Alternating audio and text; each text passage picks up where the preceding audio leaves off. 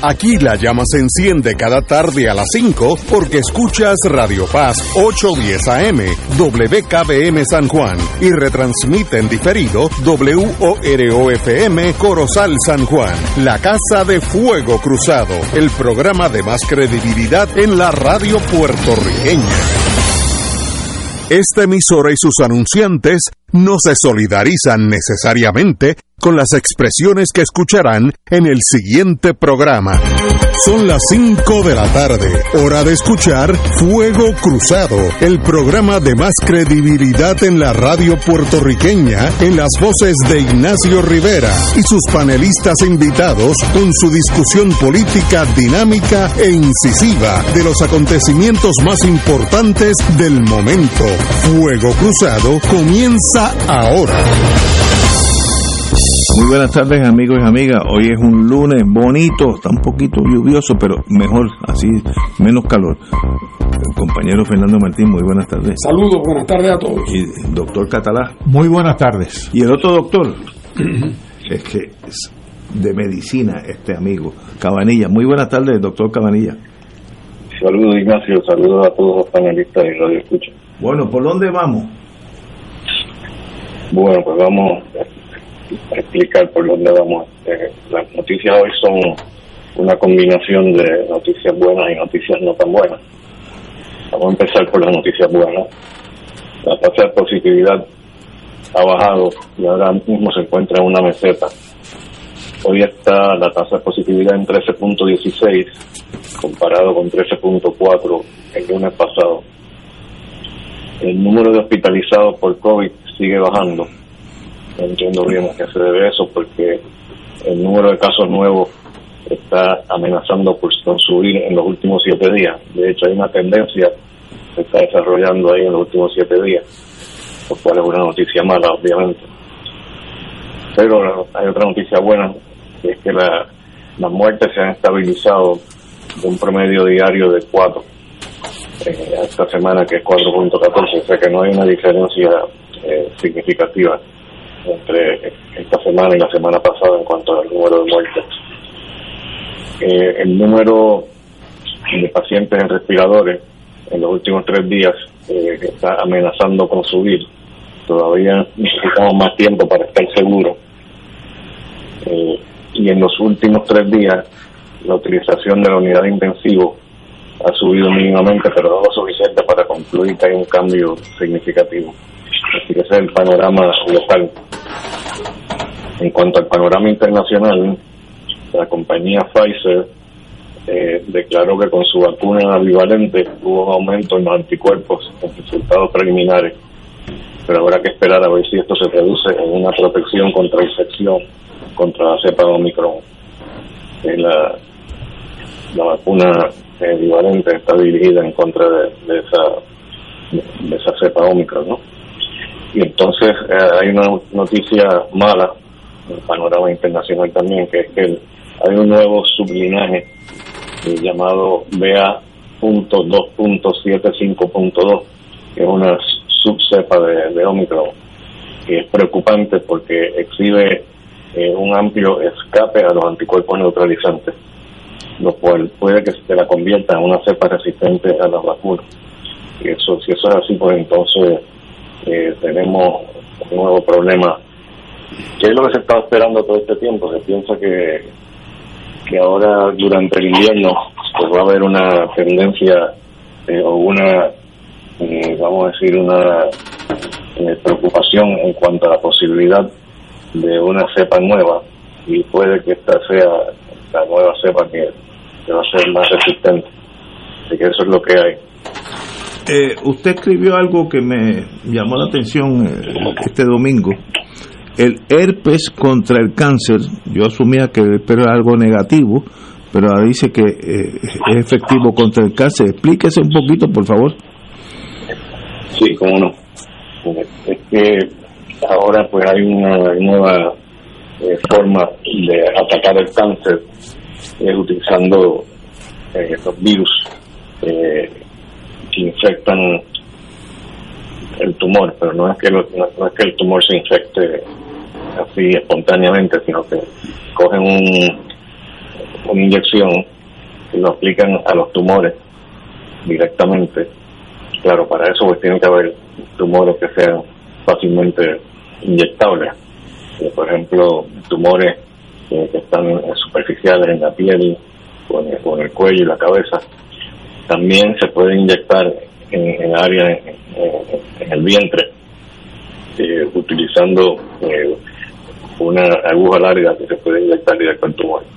Entonces lo que sucede es que el virus ataca el tumor, eventualmente ese tumor estalla y entonces lo próximo que sucede es que entonces el, el, tumor se pone sensible al, sistema inmune del, paciente. O sea que el, el, virus no solamente ataca el tumor, sino que una vez ataca el tumor, pues entonces se estimula el sistema inmune del paciente y ahí entonces pues ocurre remisión. Eso pues es algo que está comenzando ahora. O sea, no, realmente no es un tratamiento estándar, así que no vaya a donde su médico a decirle que le inyecten con el virus del herpes, porque no es así. Esos son estudios que se están haciendo ahora mismo. Y hay que esperar a ver de cómo, cómo, evoluciona eso. Pero se sabe que, que en el futuro probablemente se va a convertir en una modalidad eh, para tratar el cáncer. Hay otro aspecto que me llamó la atención, este con un poquito más de, de apoyo, que es la cerveza con moderación. Explíquese también. Aquí los tres estamos de acuerdo con esa última aseveración. Sabía que eso les iba a gustar. Eh, es algo interesante. Hace muchos años ya se sabe que la cerveza eh, contiene algún, algunos ingredientes que se llaman humulones y lupulones. No sé si ustedes se recuerdan, seguramente sí, porque era de los tiempos de nosotros. Cuando había una cerveza, no me acuerdo si era cerveza india, que dijeron, le habían puesto brúpulo alemán, lúpulo alemán. Sí, me acuerdo de eso, sí. Había gente que, había gente que decía brúpulo en vez de lúpulo, pero el lúpulo es un ingrediente de la cebada. Y resulta que ese ingrediente, pues, han encontrado que tiene propiedades anticancerígenas eh, pero eso es en, haciendo este, este cultivos en, células. Eh, no es que se haya probado necesariamente que si no tomas mucha cerveza que te va a ir el cáncer, ¿no? que lo que están tratando es identificar eh, cuáles son los ingredientes esos eh, químicos para entonces poder sintetizarlos y poder usarlos como tratamiento para el cáncer. Así que eso, eso está en curso ahora mismo, pero todavía no, se, no han podido eh, identificar exactamente esos compuestos, pero hay unos, médicos, hay unos médicos y unos científicos en la Universidad de Idaho que están trabajando en eso. Excelente. Lo de la cerveza me, me, me agrada mucho, así que síganme mandando ese tipo de análisis médico. Entonces, compañero Martín. Sí, buenas tardes, doctor. Eh, esa, eh, eh, esas nuevas subvariantes que ahí estuve viendo esta tarde un artículo que hablaba de ella, la, la BQ1 y la BQ1.1, si no me equivoco, que decía la noticia que en Estados Unidos ya creían que cerca del 10% de los casos nuevos eran de esa variante, comparado con solamente un por ciento hace un mes.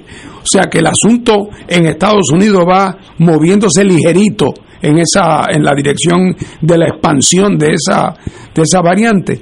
Y leí esta tarde también que en Alemania aunque no mencionaron en la noticia cuál era la variante a, la que le temían que estaba bajo la consideración del gobierno de Alemania recomendarle a cada uno de los gobiernos estatales que volvieran a adoptar el, eh, el, uso de las mascarillas y otras prácticas de autoprotección de cara a lo que se temían que podía ser eh, un endurecimiento del virus eh, de cara a las navidades. ¿Se trata de, de, lo mismo? Sí, yo creo que estamos hablando de lo mismo. y sí, es verdad, si esto pues es cierto que empieza a propagarse de la forma que se ha propagado hasta ahora, dentro de poco pues va a predominar esa cepa. Y si no funcionan bien las vacunas contra esa cepa y no funcionan los anticuerpos tampoco, pues entonces tenemos un problema, de vamos a estar en la misma situación que hace varios años atrás. cuando teníamos la cepa delta, ¿no? que, la única forma que podíamos combatirla bien era con distanciamiento y el uso de mascarillas, así que espero que no llegue a eso, pero pero no me extrañaría que, terminemos en eso de nuevo. Bueno, compañero Catalán. Buenas tardes, Cabanillas. Mira, yo no tengo, como ya eh, se agotaron las preguntas y yo creo que las has contestado a cabalidad, tengo una pregunta indiscreta y una propuesta más indiscreta todavía. La propuesta es la siguiente.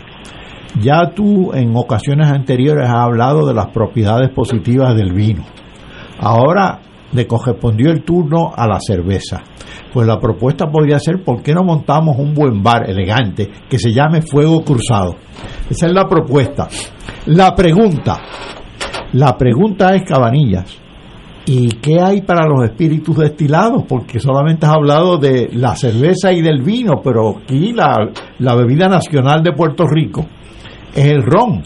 ¿Y eso tiene algunas buenas propiedades o no tiene ninguna? Pues hasta donde yo sé no soy investigado, pero, sería muy bueno para la economía nacional. Así que lo que ahí, ahí la contestación me parece muy buena porque es esperanzadora. No hay investigación sobre el particular. Y se necesitan algunos sujetos para el experimento. sujetos para los experimentos. Gente que esté dispuesta al sacrificio.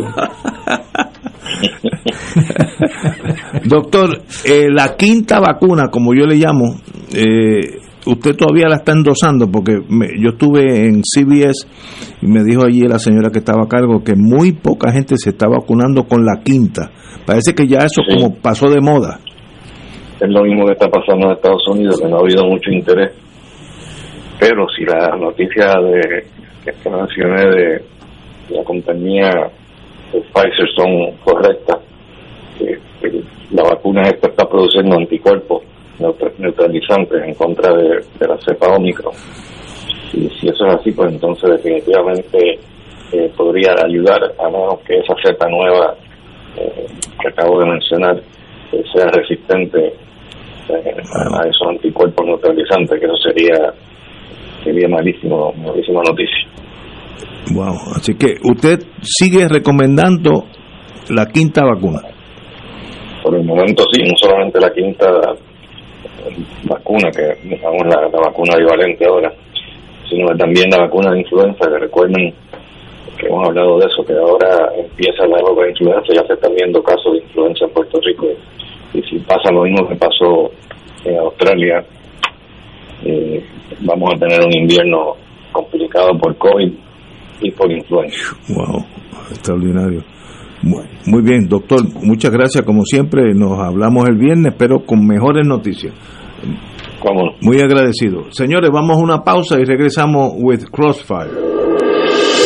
Esto es Fuego Cruzado por Radio Paz 810 AM.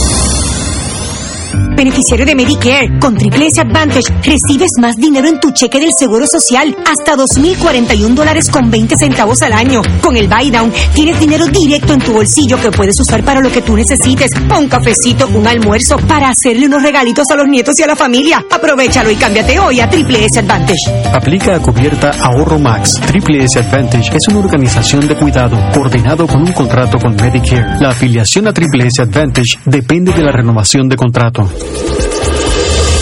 Fuego Cruzado está contigo en todo Puerto Rico. El Consejo de Acción Social Arquidiocesano Casa presenta su programa radial Casa de Todos, difundiendo el mensaje de la doctrina social de la Iglesia cada martes a las 11 de la mañana por aquí por Radio Paz 810 AM. Conoce este instrumento que utiliza los valores y principios del Evangelio para analizar nuestra actualidad social. Velamos por la dignidad del ser humano Casa de Todos, martes a las 11 de la mañana, por aquí, por Radio Paz 810 AM.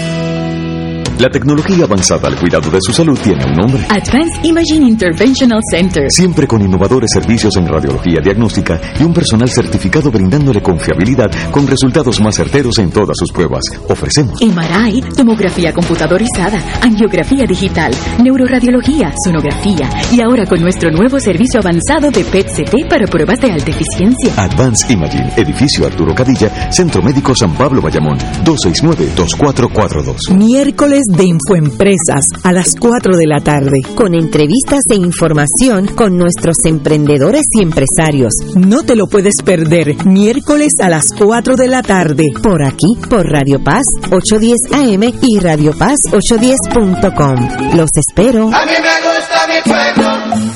A mí me gusta mi gente. A mí me gusta mi pueblo. Todos los jueves Radio Paz y la Administración del Seguro Social te ofrecen un espacio informativo para orientarte y aclarar todas tus dudas sobre los derechos, requisitos y obligaciones para poder disfrutar de sus beneficios. Plantea tus preguntas por el 787-349-82 y conoce antes que nadie los detalles concernientes a cambios y nuevas regulaciones escuchando todo sobre seguro Seguro Social con Víctor Rodríguez. Los jueves a las 11 de la mañana por Radio Paz 810 AM. Y ahora continúa Fuego Cruzado.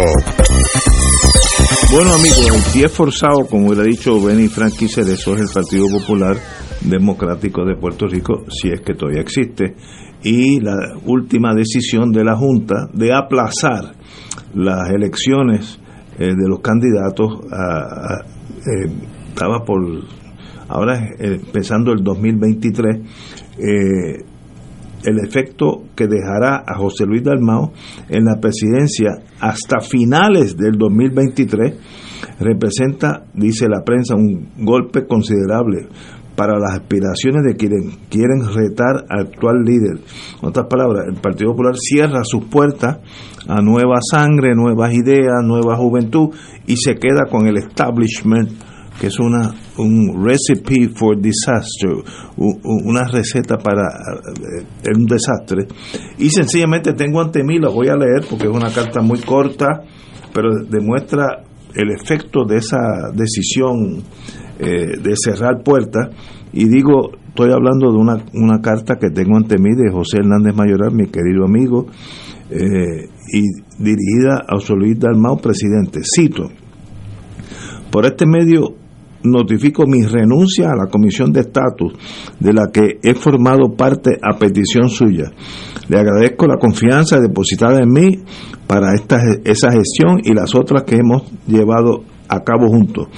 Hace solamente dos meses, la Junta de Gobierno del partido tomó la decisión acertada de reconocerle a los populares el poder del voto para escoger su presidente. Este viernes pasado, esa misma Junta aprobó una resolución para cancelarle el ejercicio del voto a los populares y en vez repartirse la dirección del partido entre miembros de la propia Junta. Una cosa, una está eh, indicando cosas muy serias dentro de ese partido. De instrumentarse lo aprobado, continúo citando, el partido será regido por un comité que a mi juicio, y pienso que también el de los populares, carecerá de legitimidad. Ese sentir me obliga a darme de baja de la comisión. Reitero mi agradecimiento, etcétera, etcétera, José Hernández Mayoral. Yo creo que eso es una radiografía del error o la magnitud de la crisis del Partido Popular. En otras palabras, allí, si tú eres joven y quieres aspirar a un puesto, no, por ahora no, va a ser hasta finales del 2023. Se queda el establishment que no es, no es Teddy Roosevelt, mejor dicho, el, Franklin Delano Roosevelt o Winston Churchill, gente sencillamente políticos de poco nivel que quieren estar allí agarrados a ese barco que es el Titanic, se está hundiendo y ellos se van a hundir con ese barco. No sé cómo, cómo más analizar esto. Compañero Martín.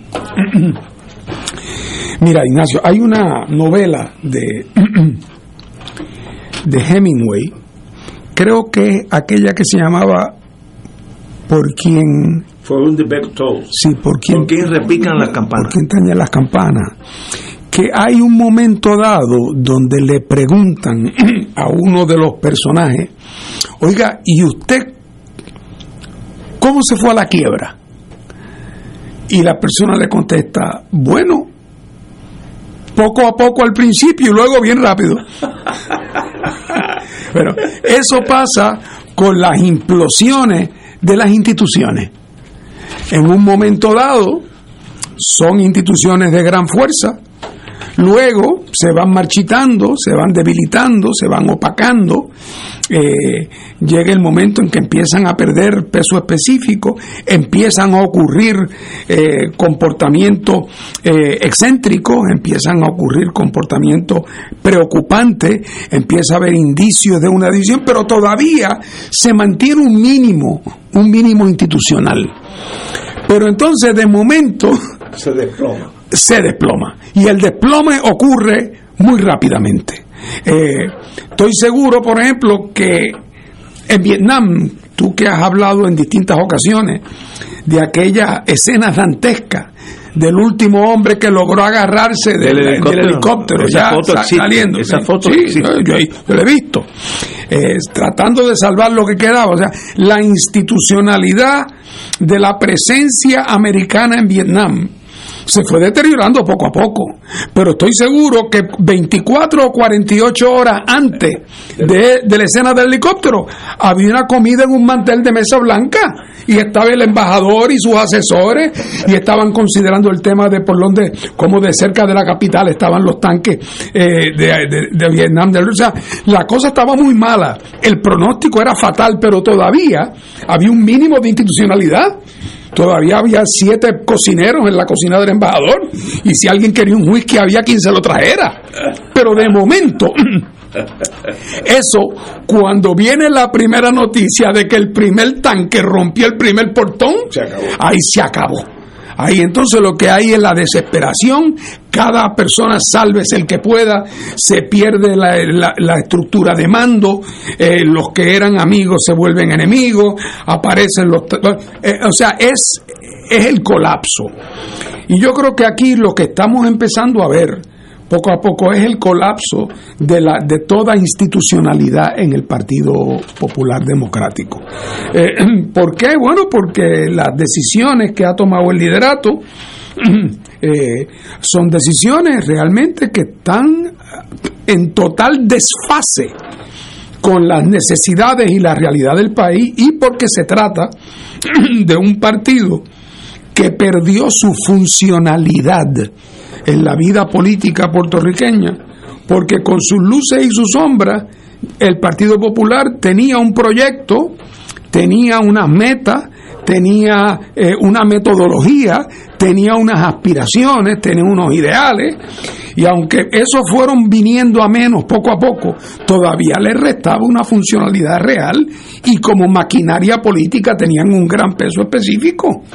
Pero de momento todo eso se ha ido perdiendo y perdiendo y el liderato del partido no parece todavía darse cuenta ni aceptar que la realidad se ha transformado de una manera tan dramática que seguir haciendo las cosas de la misma manera a como las hacían antes, en lo que para ellos fueron los buenos tiempos, solamente va a acelerar el deterioro. Cualquiera que está consciente de lo que fueron los resultados en las elecciones anteriores en Puerto Rico, hubiera pensado que después de las elecciones el Partido Popular tendría un proceso de introspección y se daría cuenta cuán cerca llegó a estar en el precipicio. Están cerquita, ¿ah?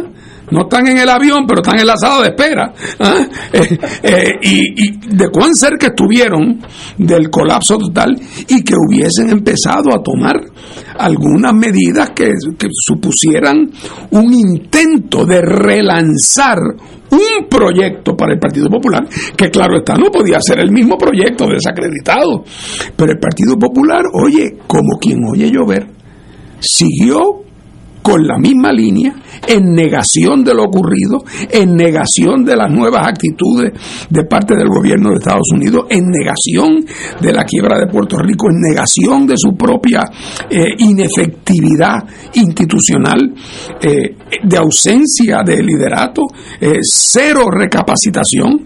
Y entonces esto los ha traído a que cada semana lo que trae la prensa en Puerto Rico es una señal adicional de disfuncionalidad.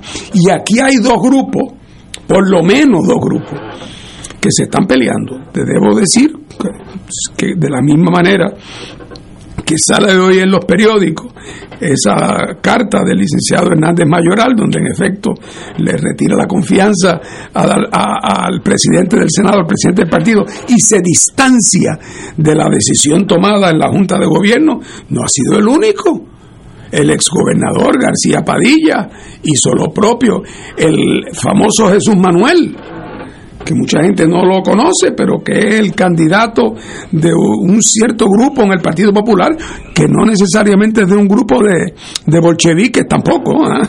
Eh, ahí hay gente muy conservadora, muy conservadora.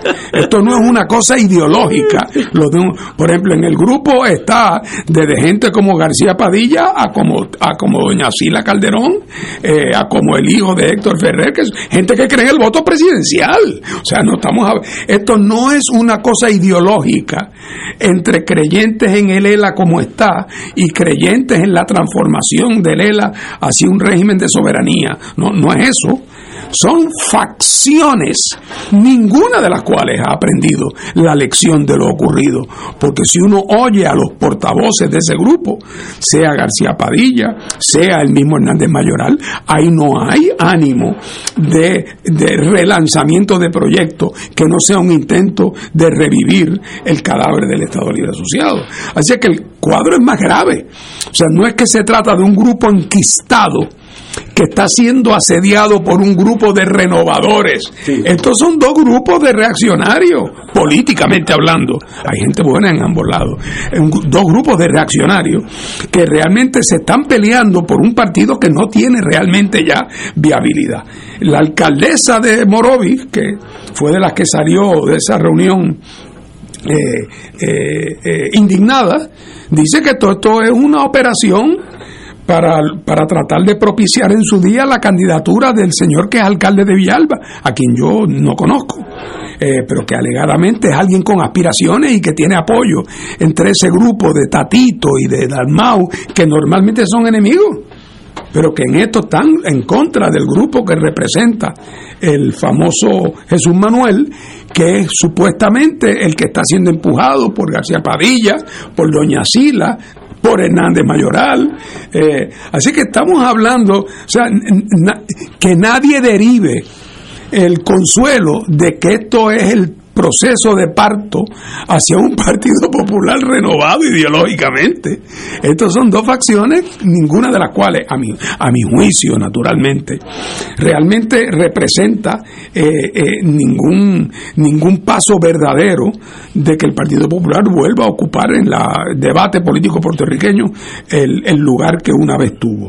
Dicho eso, me parece evidente que esta situación es una situación crítica y que va camino, alegadamente, a un encontronazo tipo las peleas de vaqueros en la, calle del pueblo, quién dispara más ligero, porque la consigna que ha lanzado Hernández Mayoral, su hijo que también escribió en los periódicos esta mañana, Jesús Manuel que lo dijo cuando salió de la reunión conmovido, que estaba que casi temblaba, salió diciendo que vamos a ir a esa asamblea en noviembre en la cual supuestamente se va a aprobar las enmiendas al reglamento, una de las cuales es el embeleco este de la, de la Junta Presidencial, lo que le va a permitir a Dalmau quedarse hasta diciembre del 83. Pues la consigna de este otro grupo es que en esa asamblea hay que ir a derrotar esa propuesta de enmienda. Así que la asamblea de noviembre, cuyos detalles yo no conozco, ni sé quiénes votan, ni cómo es la cosa, pero esa asamblea de noviembre va a ser el showdown at OK Corral, donde Dalmau y José Luis Dalmau y, Tatito y compañía van a, a, favorecer esta enmienda que creo que se aprobó 14 a 6 o algo así en, el, en, el, en la Junta de Gobierno, y se van a enfrentar a este grupo que dice que esa enmienda es un secuestro a la democracia. Eh, y eso quiere decir que ganen uno o gane otro, se hacen daño. el partido, lo que queda de él, está dividido. Así que yo creo que aquí no va a quedar ni escalera para treparse en el helicóptero, es lo que creo. Tenemos que ir a una pausa, amigos, y regresamos con el doctor Catalá. Eso es Fuego Cruzado por Radio Paz 810 AM.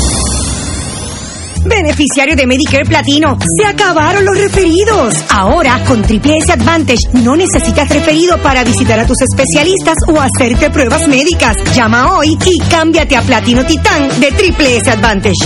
Platino Titán cubre 38 municipios. Para detalles, vea la evidencia de cubierta. Triple S Advantage es una organización de cuidado coordinado con un contrato con Medicare y un contrato con el programa de Medicaid de Puerto Rico. La afiliación a Triple S Advantage depende de la renovación de contrato. Fuego Cruzado está contigo en todo Puerto Rico.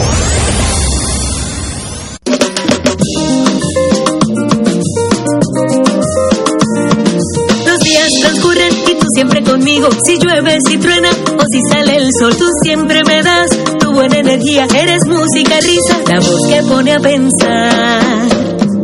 Así es la radio de mi país, siempre a todas con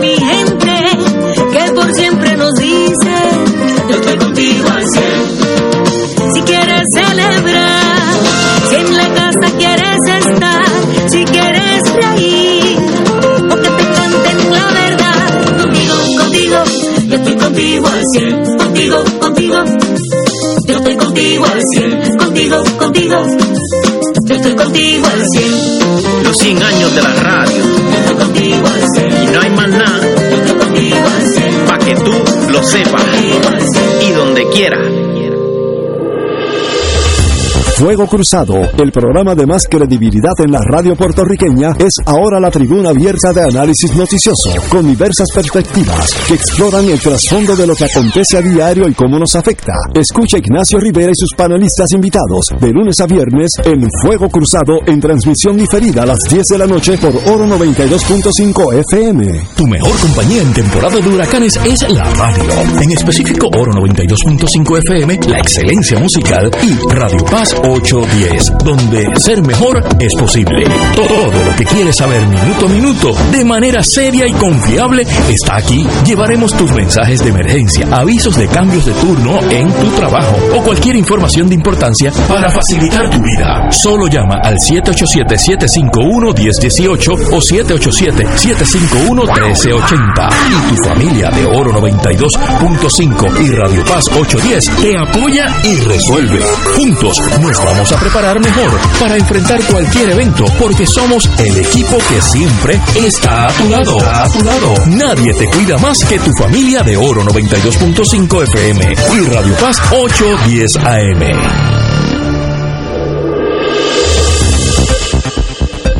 Y ahora continúa Fuego Cruzado.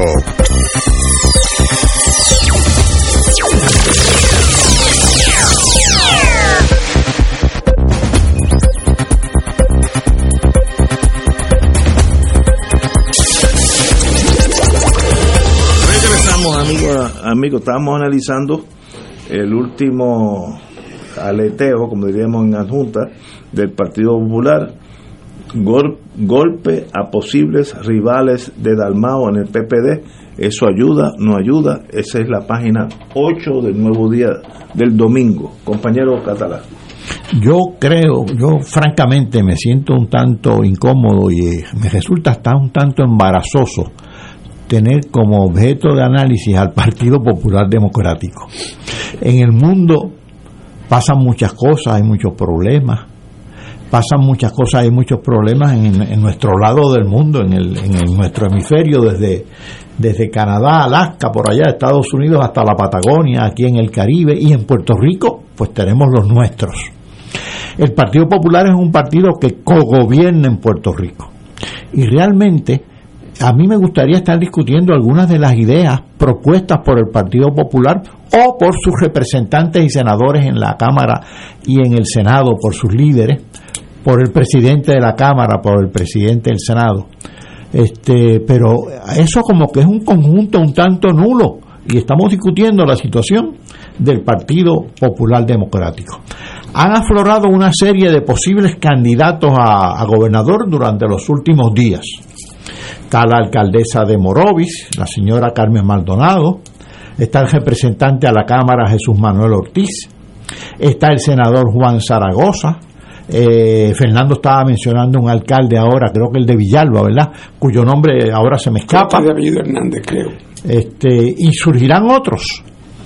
Y da la impresión, a la luz de la carta eh, del licenciado Hernández Mayoral, da la impresión de que la Junta de Gobierno y ese comité que crean en la Junta de Gobierno eh, se ha constituido como una especie de fragua para ponerle zancadillas a distintos eh, candidatos a gobernador para que tropiecen antes de, que se conviertan en candidatos reales.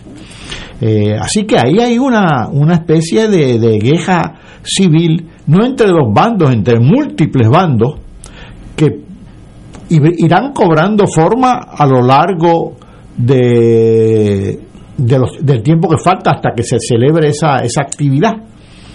Eh, que promete ser bastante interesante entonces, ahí cogerá sangre, quizás quiero decir sangre política, ¿no? Que eh, es un espectáculo triste, no es un espectáculo que me sorprenda ni que deba sorprender a nadie, porque el Partido Popular se estaba vaciando desde hace años ideológicamente. Eh, representaba, digamos, en el caso del estatus del Estado Libre Asociado, que se ha convertido en una farsa, eh, sus posturas en términos de programas socioeconómicos, de justicia social, para usar un viejo término, pues es un conjunto vacío también, un conjunto nulo. Eh, escuché a uno de estos posibles candidatos que mencioné decir que en el Partido Popular cabe todo el mundo, de todos los estatus políticos. Cuando uno dice cabe el todo el mundo, eso quiere decir que no cabe nadie. Porque ¿cómo es posible que puedan caber todo el mundo. ¿Para solucionar qué? Para cancelarse los unos a los otros. Eh, realmente no tiene sentido, es, un partido sin rumbo. En estos momentos está siendo arrastrado por la corriente y empujado por el viento y no sabe hacia dónde va. Eh, es verdaderamente, lastimoso. Yo confío que las fuerzas políticas progresistas que existen en Puerto Rico eh, aprendan de esas experiencias, pero además que se articulen para verdaderamente eh, discutir y ofrecer buenas alternativas eh, programáticas, buenas alternativas de gobierno para este pueblo que lo necesita y lo necesita malamente. Eh, y en eso yo estoy esperanzado. Como dijo el compañero Martín, hay muchos síntomas que empiezan a surgir y la gente no se va dando cuenta hasta que estalla el evento eh, la semana pasada leímos que el Partido Popular tenía 248 dólares eh, eh, en el banco. Eso lo tiene un mesero de donde yo almuerzo en el viejo San Juan, Cayo Caribe. Puede tener eso cualquier día de una persona que trabaja allí ganándose las propinas, puede tener 248 dólares. Eso es un síntoma de algo no está bien Anteriormente a eso, el Tribunal Supremo de Puerto Rico, de, Estados Unidos, indicó, mire, ustedes nunca han sido un Commonwealth, ustedes son un territorio no incorporado, no, aquello que eh, ustedes se enamoraron eh, por décadas no existe, así que ustedes no han avanzado absolutamente nada en los últimos ciento y pico de años. Eh, esas son cosas que se van acumulando. y entonces el, la Junta de control fiscal le puso la cherry al, al, bizcocho de chocolate, porque mire, la Junta es la que rige a Puerto Rico en este momento porque estamos quebrados. Eh, esa es la realidad. A veces la realidad es tan, tan dura que todos nosotros hacemos un esfuerzo por no verla, pero esa es la realidad. Y si a eso tú le añadas, añades, lo único que tiene, desde el punto de vista del mercadeo, el Partido Popular, para el 2024, si llegan, como diríamos en el boxeo, es es verdad, nosotros no somos el Commonwealth de anterior, eh, somos un territorio no pero tenemos, podemos garantizarle a ustedes un país, un sistema democrático, buen gobierno, etcétera. Pero están proyectando que no son demócratas dentro de ellos mismos y el señor Dalmao dice yo me quedo aquí aunque se ha agajado a, la última escalera, yo no me voy de aquí hasta el 23 con miras a despachar los posibles, la juventud popular que quiere entrar en esa, en ese, en esa escena. Por tanto, no solamente no tienen ideología, pero proyectan un partido con los, las triquiñelas de cualquier partido mediocre en el mundo entero donde la, la pillería, la, el, no, tú no puedes subir porque yo, yo te impido que suba. E, ese tipo, entonces, ¿qué queda del Partido Popular? si tú le quitas esa, la ideología y un buen gobierno, ¿qué queda? Pues no queda nada. Y tal vez sería hasta saludable para el país que desaparezca el Partido Popular y venga otra cosa. Yo no sé por dónde va esos miles, cientos de miles de votos, para, dónde van a, oscilar, pero no la jugamos. Pero qué tragedia eh, que un partido que cuando nosotros lo hemos chiquitito, nosotros tres, el único partido que existía era el Partido Popular, no había otro. La, eh, eh, la única posibilidad de las elecciones por cuánto gana el Partido Popular. Eso, eso era lo único que se jugaba. Hoy en día no tienen ni ideología, ni dirección, ni democracia interna. Entonces, ¿qué quedó? It's over, se acabó. Y a veces en la vida es bueno hasta, hasta sencillamente chocar con la realidad y que venga otra cosa. Mañana puede venir, eh, ¿cuál es el otro? Eh, Victoria Ciudadana, el PIB brincó, que es una señal de que eh, la gente está cambiando. El PIB brincó seis o siete veces el voto para la gobernación. Eso quiere decir que hay cambios y eso es bueno. Victoria Ciudadana no existía y ahora es un partido, veremos en las próximas elecciones si continúa. Pero qué bueno que hay otras alternativas y el pueblo está agotado del viejo establishment. Y si los partidos, el, nuevo y el popular, no palpan esa, esa, esa decepción del pueblo con ellos dos, van a tener una gran sorpresa en las próximas elecciones. Señores, tenemos que ir a una pausa y regresamos con Fuego Cruzado. Esto es Fuego Cruzado por Radio Paz 810 AM. Beneficiario de Medicare, con Triple S Advantage recibes más dinero en tu cheque del Seguro Social, hasta 2.041 dólares con 20 centavos al año. Con el Buy Down tienes dinero directo en tu bolsillo que puedes usar para lo que tú necesites. Un cafecito, un almuerzo, para hacerle unos regalitos a los nietos y a la familia. Aprovechalo y cámbiate hoy a Triple S Advantage. Aplica a cubierta Ahorro Max. Triple S Advantage es una organización de cuidado coordinado con un contrato con Medicare. La afiliación a Triple S Advantage depende de la renovación de contrato. Fuego Cruzado está contigo en todo Puerto Rico. Buenos días familia. Es la casa a la que siempre puedes llegar sin invitación. A las 10 de la mañana, Judith Felicia es tu anfitriona para conversar sobre medicina, psiquiatría de niños y adolescentes, artes, derecho, valores y fe. Todos los días por Radio Paz 810 AM. Buenos días familia. Donde una conversación parece demasiado corta. Buenos días familia. De lunes a viernes por Radio Paz 810 AM. Fanático del deporte la mejor información y el mejor análisis lo escuchas los sábados a las 2 de la tarde por Impacto Deportivo con Javier Sabat y el más completo elenco en deportes por Radio Paz 810 AM y en las redes sociales Facebook Impacto Deportivo Radio PR Twitter e Instagram Impacto underscore Deport juntos,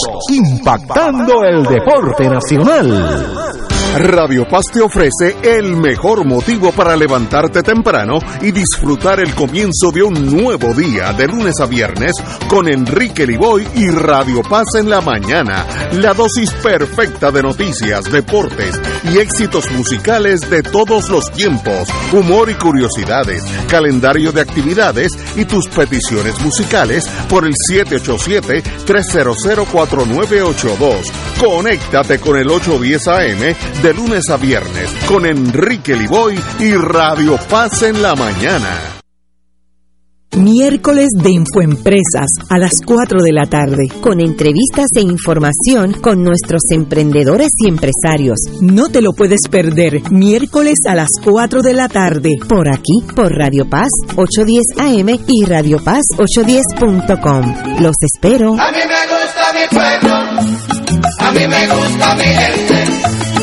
A mí me gusta mi pueblo, a mí me gusta mi gente. Y ahora continúa Fuego Cruzado. Amigos y amigas, ya vienen las elecciones de midterm, medio término, y hay un debate aquí en Puerto Rico, cómo se afectaría nuestra escalera, nuestro sendero hacia el estatus eh, si ganan los, los, los, republicanos. Y obviamente, eh, según la página de una encuestadora, existe un 71% de posibilidad de que los republicanos ganen la mayoría de los 435 escaños en la Cámara Baja. Y entonces hay otro un 65% de los demócratas retendrán el Senado. Así que no, por, los, por estos números, si tú estás en 71% de posibilidad, ya podemos dar por sentado que los republicanos van a ganar la Cámara por lo menos. ¿Eso cómo afecta el debate, toda la legislación posible de nosotros? Eh, en torno a nuestro estatus, etcétera, etcétera, en Washington, o eso sencillamente caerá en un black hole, un hoyo negro por el próximo cuatrenio. Compañero Martín. Bueno, mira, en primer lugar esos números que cambian de día en día, pero han venido mostrando en los últimos días un fortalecimiento de la tendencia republicana. Porque cada día pesa más en el ánimo del votante el tema de la inflación. Eh, y como eso no se va a, eso no va a amainar de aquí a noviembre y lo que está haciendo que el apoyo a los republicanos crezca es el tema de la inflación, pues tendría uno que pensar que salvo algún desarrollo dramático que yo no puedo anticipar, la tendencia a ganar la Cámara por parte de los republicanos se va a fortalecer de aquí a noviembre. Y cuidado si en el Senado no pasa lo mismo, porque eso que tú dijiste, que hay una predicción de que 61% es que de posibilidad, no, de que retengan en el Senado. Ah, sí, sí. De que esa tiene el problema de que retengan, sí, pero es por un manejo de un voto. Eh, eh, o sea que estamos, estamos, estamos aquí al chavito, ¿verdad? cualquier pequeña variación, pero vamos, ya, ya eso, la realidad dirá. Pero lo que voy es que es muy probable que, una o quizás dos cámaras pasen a mano de los republicanos. Consecuencia inmediata. Exacto. Consecuencia inmediata. Desde el punto de vista de las cosas que han estado más en el tintero. Bueno, todos aquellos que soñaban con que un triunfo demócrata abriría las puertas a un tratamiento económico paritario por parte del Congreso en los programas sociales, eso no va a caminar los republicanos no han apoyado eh, de manera significativa ninguna iniciativa de tratar a Puerto Rico igual que como se trata a los estados económicamente. Así que eso es lo primero. En segundo lugar, la flexibilidad que pudiera, que la gente cree que los demócratas van a proveer eh, en el uso de los fondos federales ya asignados eh, se va a ver constreñida eh, por una actitud mucho más vigilante eh, y mucho más pendenciera de parte de los republicanos que van a estar mucho más atentos a la teoría de que Puerto Rico no está bregando bien con ese dinero, de que aquí hay mucha corrupción, de que Estados Unidos no puede ser tan manirroto. Es decir, todos aquellos que ponen los huevos en la canasta de más fondos federales y más rápido desembolso, que no se vistan, que no van que va a haber en todo caso menos acceso a fondos federales y va a haber una actitud de mayor reticencia en cuanto a la transferencia. En cuanto al tema del estatus, si los, eh, si los republicanos se comportan en el poder en la Cámara, como han mostrado, pues para muestra un botón, doña Jennifer, fiel y leal miembro del Partido Republicano, por razones que la historia desconoce, fiel miembro del Partido Republicano eh, de Estados Unidos, coauspició un proyecto con el liderato demócrata, el famoso proyecto de plebiscito, que cuando se vio en el comité del cual ella es miembro y en el cual hay 20 miembros del Partido Republicano, el proyecto de ella coautora y comisionada residente de Puerto Rico, no obtuvo el voto de uno solo de los 20 republicanos, lo cual quiere decir que,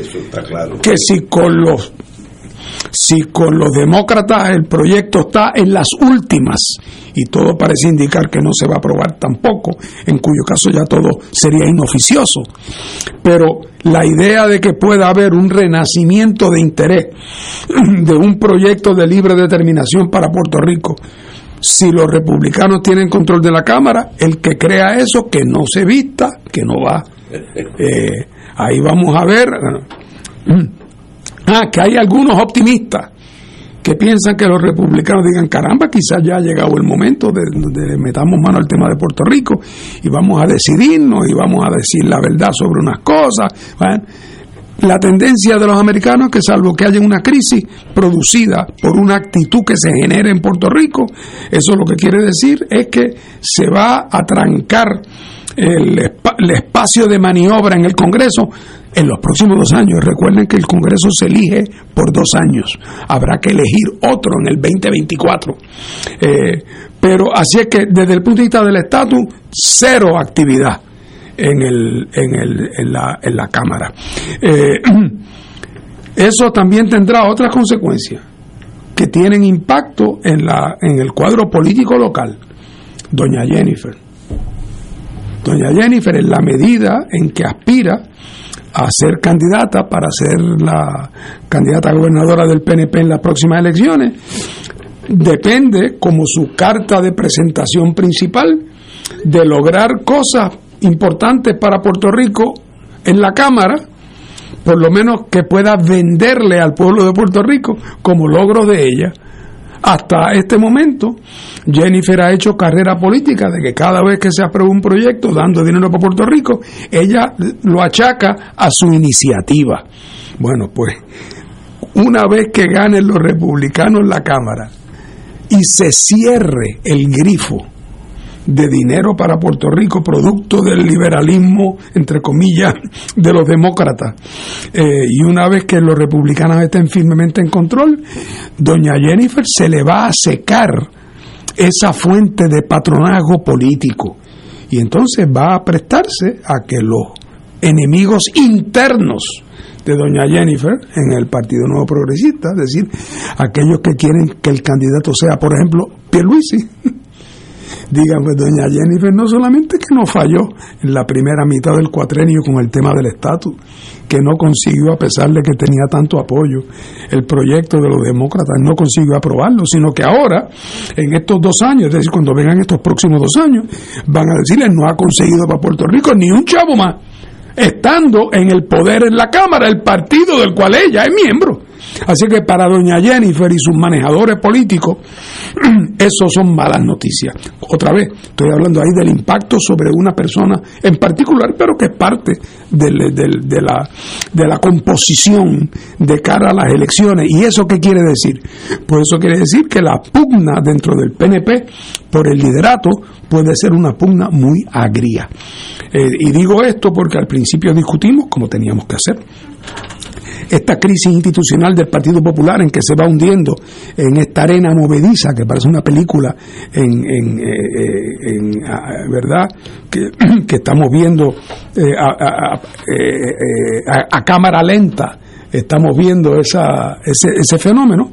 Yo lo que me pregunto es ¿cuándo el PNP la realidad le va a pasar factura también, porque si bien los populares tienen un fracaso constatado, en el caso del PNP el fracaso es muy serio, eh, porque no han podido aprovechar este cuatrenio para adelantar en nada lo que era después de todo su mandato. ¿Dónde está el mandato que le dieron a doña Jennifer con 52% de los votos para adelantar la causa de Oye, la a los seis este, cabilderos. Ah, no, pero ese, esa es la parte de los, son los payasos. Oye, pero no sé, los payasos, pero también los padrinos y madrinas de los payasos fueron todos los legisladores PDP y el gobierno de Puerto Rico. Porque avisado estuvo Pierluisi cuando llegó a la gobernación de que eso era un disparate y tuvo distintas oportunidades de, de, de haber ap- apagado ese, ese, ese programa tan pobre. Cuando le dije, la Junta le dijo, no hay chavo. Y él dijo, pues hay que buscarlo.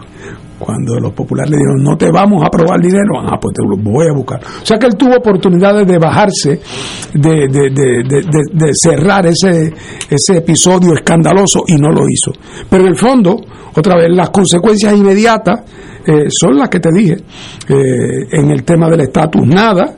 Y en el tema de la cosa económica, aquellos que dependen de que siga creciendo los fondos federales, pues eso no va a pasar si son los republicanos los que ganan la Cámara. Este midterm sí es importante para Puerto Rico. Bueno, es importante en esos renglones que son parte de esos rollos de la diaria. Es importante además porque todo en Estados Unidos, la vieja frase, eh, si ellos cogen catarro, nosotros nos da pulmonía.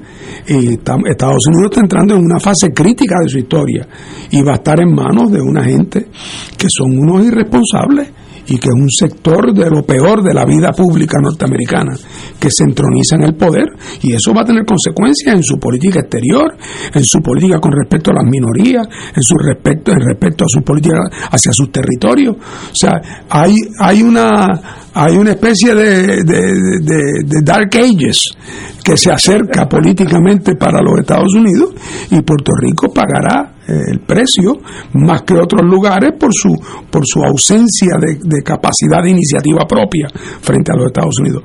Más razón, por lo tanto, para que todos aquí consideremos la importancia de que la próxima vez que Puerto Rico puede elegir gobierno con los limitadísimos poderes que tiene en el año 24, elijamos una persona que vaya decidida a crear una crisis en la relación de Puerto Rico con los Estados Unidos, porque si no hacemos eso, estamos condenados eh, a la, al, al fracaso y al precipicio. Son las 6 de la tarde, 18 horas. Vamos a una pausa y regresamos con un amigo senador de nombre Zaragoza que está aquí eh, y vamos a hablar sobre ese mundo de él y de la finanza del país. Vamos ya mismo. Regresamos. Fuego Cruzado está contigo en todo Puerto Rico. Oro 92.5 FM te invita a su viaje de despedida de año en Acapulco, México. Del 26 de diciembre al 7 de enero del 2023. 13 días disfrutando del hermoso país donde visitaremos la capital, Puebla, Cholula, Pasco. Cena con gran fiesta de despedida de año en hotel. Plan todo incluido en Acapulco. Además conoceremos la celebración mexicana del Día de Reyes. El viaje incluye pasaje ida y vuelta vía Copa Airlines, hoteles 4 estrellas, servicio privado en autobús con aire acondicionado, todos los desayunos, excursiones incluidas en programa, impuestos y cargos hoteleros. Llama y reserva ahora. Culture Travel 787-569-2901 y 787-454-2025. Viaje de oro, despedida de año en México. Espacios limitados. Culture Travel 787-569-2901 y 787-454-2025. Nos reservamos el derecho de admisión. Ciertas restricciones aplican. Culture Travel, licencia 152 AV90. Aquí la llama se enciende cada tarde a las 5 porque escuchas Radio Paz 810 AM, WKBM San Juan y retransmite en diferido WOROFM Corozal San Juan, la Casa de Fuego Cruzado, el programa de más credibilidad en la radio puertorriqueña.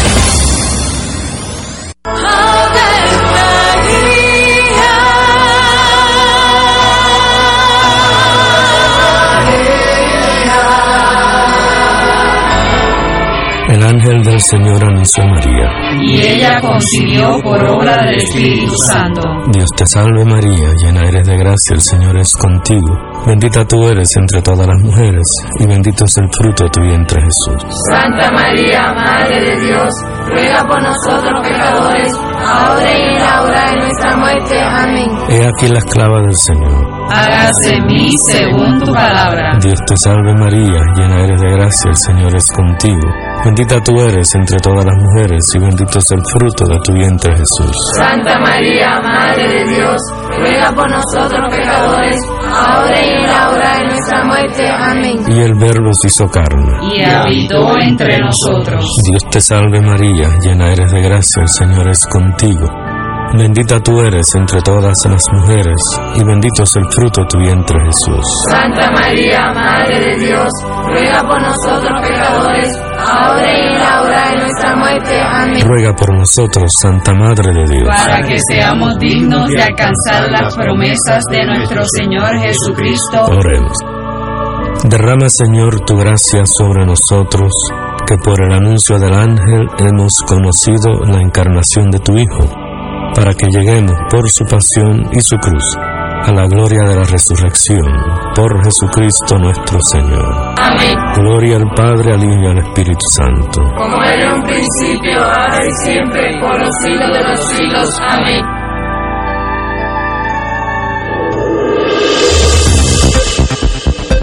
Y ahora continúa Fuego Cruzado.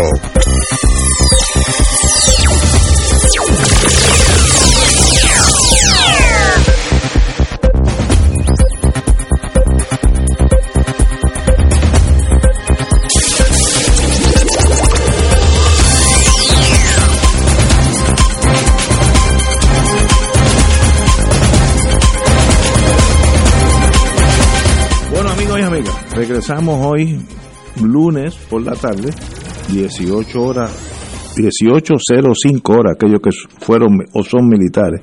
Tenemos al senador Juan Zaragoza. Muy buenas tardes compañero.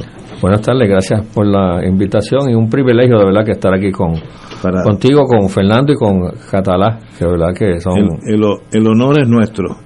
Bueno eh, hay varios temas que tienen que ver con el mundo suyo. Eh, y es, vamos a hablar, empezar con la legislación, los parámetros para la renegociación de energía eléctrica. Tradúcame eso al español y me lo explica en palabras sencillas. ¿Qué es eso? La gente nos pregunta a nosotros si el acuerdo de deuda de energía eléctrica tiene que pasar por la legislatura. Y no tiene que pasar. Y, y, tradicionalmente las emisiones de deuda de las corporaciones públicas no pasan por la legislatura, pasaban por BGF más como en carácter de asesor financiero del gobierno, ¿verdad? Para un cierto grado de, validación. Eh, ante esa realidad, y considerando también que, promesa al incorporar unas secciones de la ley de quiebra federal establece que en ese en, en ese proceso de, de negociar la deuda se tiene que contar con las aprobaciones que sean requeridas por ley de cualquier junta reguladora o agencia del gobierno Pues ahí fue que nosotros identificamos que había una cuña para meternos.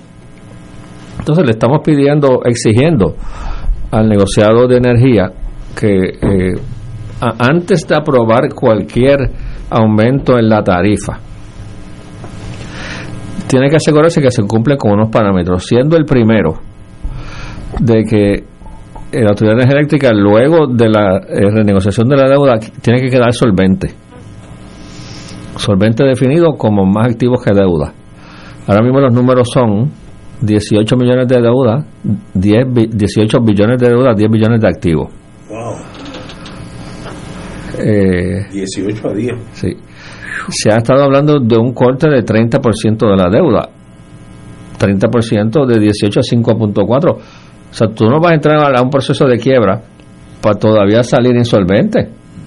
O sea, que lo que nosotros estamos diciendo aquí, por lo menos, o sea, e, esa deuda tiene que bajar de los 10 billones de pesos. Y entonces, como a la Junta le encantan tanto los parámetros del americano, yo no sé si ustedes se acuerdan que cuando la renegociación de la deuda del gobierno central, Yaresco andaba con una tablita para arriba y para abajo, que era un comparable con la proporción de la deuda a los, los recaudos de otras jurisdicciones en Estados Unidos. Pues nosotros lo estamos poniendo ahí, que luego de que, que, ese grado de, de solvencia tiene que estar a la par con, con los niveles de solvencia de empresas similares en Estados Unidos, según la Asociación de Grupos Energéticos de Estados Unidos, y ese numerito mágico es 55%. O sea que de cada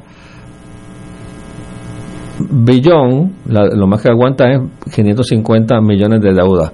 Es decir, volviendo a los numeritos que dije, si Energía Eléctrica tiene 10 mil millones de activos, un nivel razonable según los estándares de la industria, que es lo que a esta gente le encanta tanto seguir, sería 5.5 billones de deuda.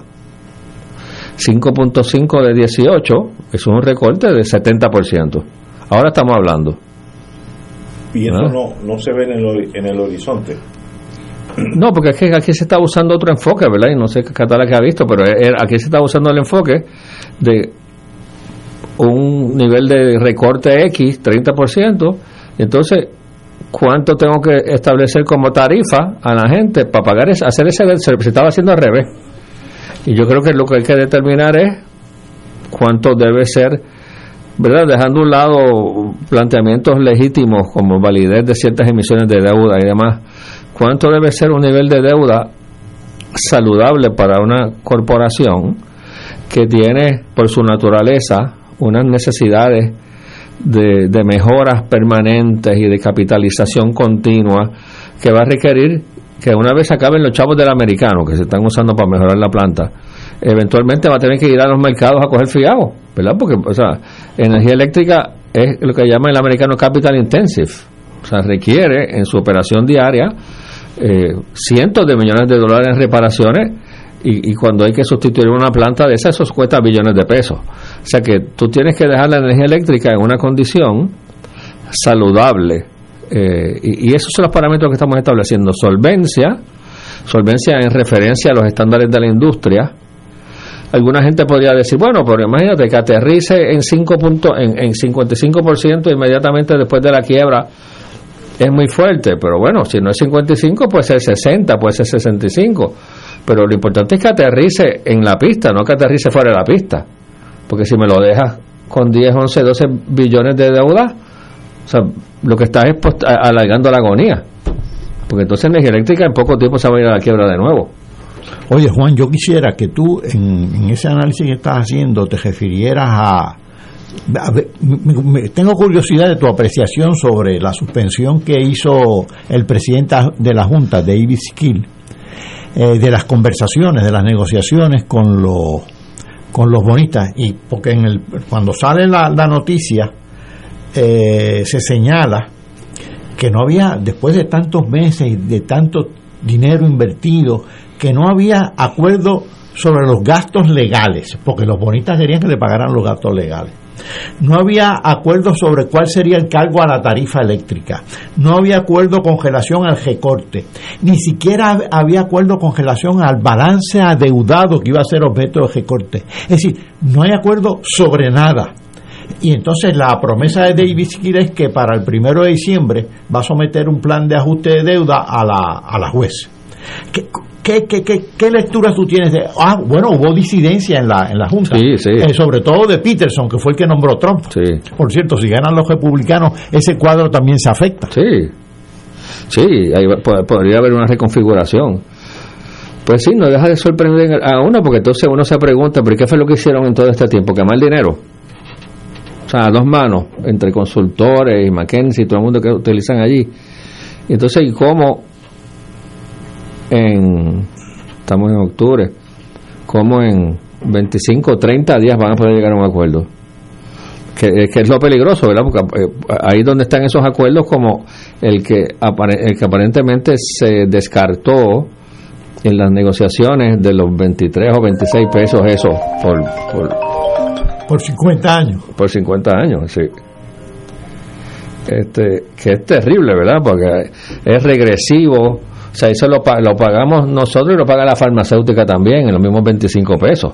A mí ya me da la impresión de que esos cálculos, eso, cuando yo examino lo que puedo ver en los periódicos, me da la impresión de que estos son como unos juegos aritméticos infantiles. Eh, es como esa gente que dice, oye, eh, Zaragoza, tú- si necesitamos eh, 10 millones de pesos, así que lo que tenemos que buscar es o 10 mil personas que cada uno ponga un billón, o un millón que cada uno ponga 10 pesos. Bueno, eso es literalmente y técnicamente cierto.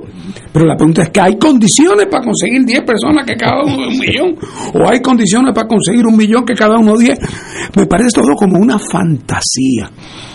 Porque contrario a cuando se trata de la quiebra de una empresa privada común y corriente, puede haber incluso el momento, que lo había, o lo hay todavía en la ley de quiebra, de cuando la única solución es straight liquidation. Mira, ahí para lo que para lo que da la vaca que se lo chupe la becerra. No queda más nada. Esos carros viejos véndelos, esos escritorios véndelos en pública subasta y lo que se saque de eso, y ese negocio no existe más. Pero tú cuando se trata de un servicio público gubernamental, en este caso un servicio público esencial, crítico, que eh, tu criterio no puede ser únicamente vende el hierro viejo ese y reparte.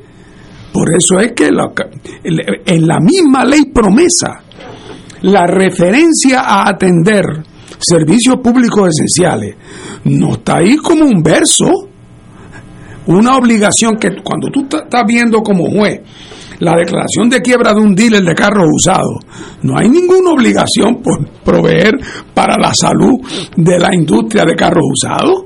Ni, ni tienes tú que preocuparte por asegurarte que la gente que compra carros usados tenga acceso a otros.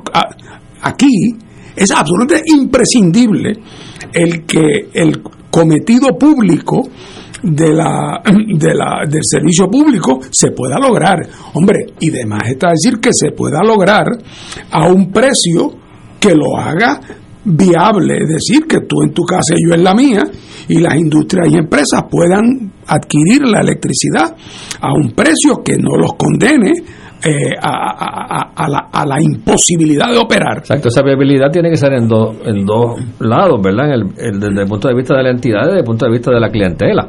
Por eso. O sea, no puede Porque ser. es que si no, no tiene sentido el, la, la quiebra de una empresa de esa naturaleza. O sea, esto no es Henry Research Motors que es se un va a la servicio esencial. Esto es un servicio Y esencial. por lo tanto, uno de tus guías es que si el plan que tú me propones es un plan que mm, mm, hace que todas las empresas a quien yo les doy electricidad se vuelven no competitivas y que la gente que consume electricidad va a poder tener nada más que las luces prendidas de su casa, dado los ingresos que hay en el país, nada más que seis horas al día, ese plan no es posible. Ah, que quiere decir que los bonistas van a recobrar menos, pues, pues naturalmente que van a recobrar menos. Es- es- es- es- esa es la realidad del proceso. Entonces, para colmo de cuentos, yo a esa cosa que no veo en ningún sitio, a- a- al, gobierno diciendo lo que me parece obvio. Ah, ¿Qué es lo que significa en la ley promesa? Por no decir en el sentido común, el concepto de que hay que atender el elemento del servicio esencial. ¿De qué vale que haya un servicio esencial si yo no puedo pagarlo y si la industria no puede pagarlo tampoco? Pues una traición a ese concepto. Lo otro es lo siguiente, que yo no sé cómo una decisión como esta puede tomarse si no hay lo que yo le he llamado en este programa la maqueta. Yo le digo a Ignacio y a Paco que yo a veces me conformaría con la maqueta, con que alguien me diga, mira Fernando, de aquí a 10 años, nuestro estimado de la necesidad que va a tener Puerto Rico de electricidad es tantos megavatios. Se va a producir de la siguiente manera. En Arecibo va a haber una planta grande, en Orocovis una chiquita, eh, tanto va a ser de los calentar de los paneles solares, tanto va a ser tanto. Eso va a costar tanto. Y se va a financiar de la siguiente manera. Y así va a ser el mundo de aquí a 10 años. Entonces, si yo soy, si yo soy la juez de quiebra o el juez de quiebra, y estoy tratando de llegar a una conclusión para ver si un plan es viable en esas circunstancias, tengo que tener una idea de cuál es la maqueta. Sí, pero lo que pasa, Fernando, es que tú estás exigiendo un nivel de planificación que aquí no existe.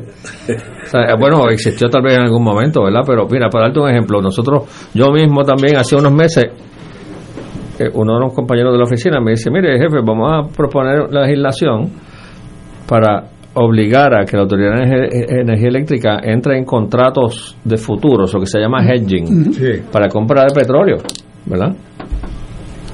Y yo, bueno, no es que eso lo tienen que estar haciendo ya, pero no puede ser que Energía Eléctrica vaya como ir al supermercado a comprar churrasco y diga cuánto está la libra hoy.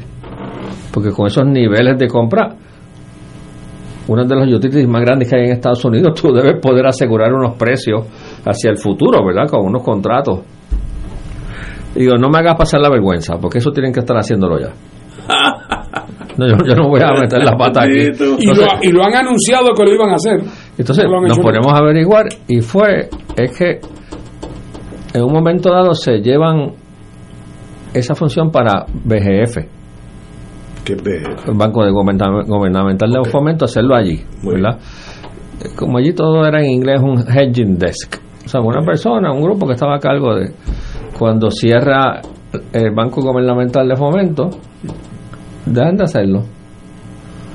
O sea, algo, oye, eh, oigan, aquí, gente que que, fabrica ventanas de aluminio, que compra aluminio por volumen, hacen, compran contratos de futuro para asegurar un precio aquí.